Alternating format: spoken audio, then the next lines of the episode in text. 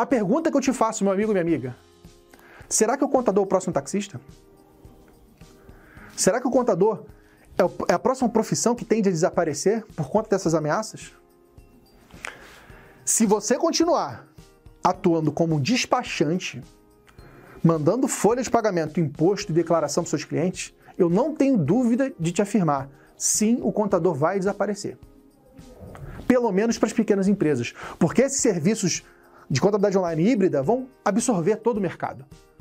Para o empresário é muito melhor. Se for para ter a mesma coisa, é melhor pagar menos. Você faz isso na tua vida pessoal, você não vai fazer isso como se fosse empresário? Se você atuar como despachante, sim, nós seremos os próximos taxistas. Por outro lado, se você atuar como contador consultor, não. Você vai ter uma oportunidade incrível, sem antes na história, como dizia um grande presidente, nunca antes visto na história desse país.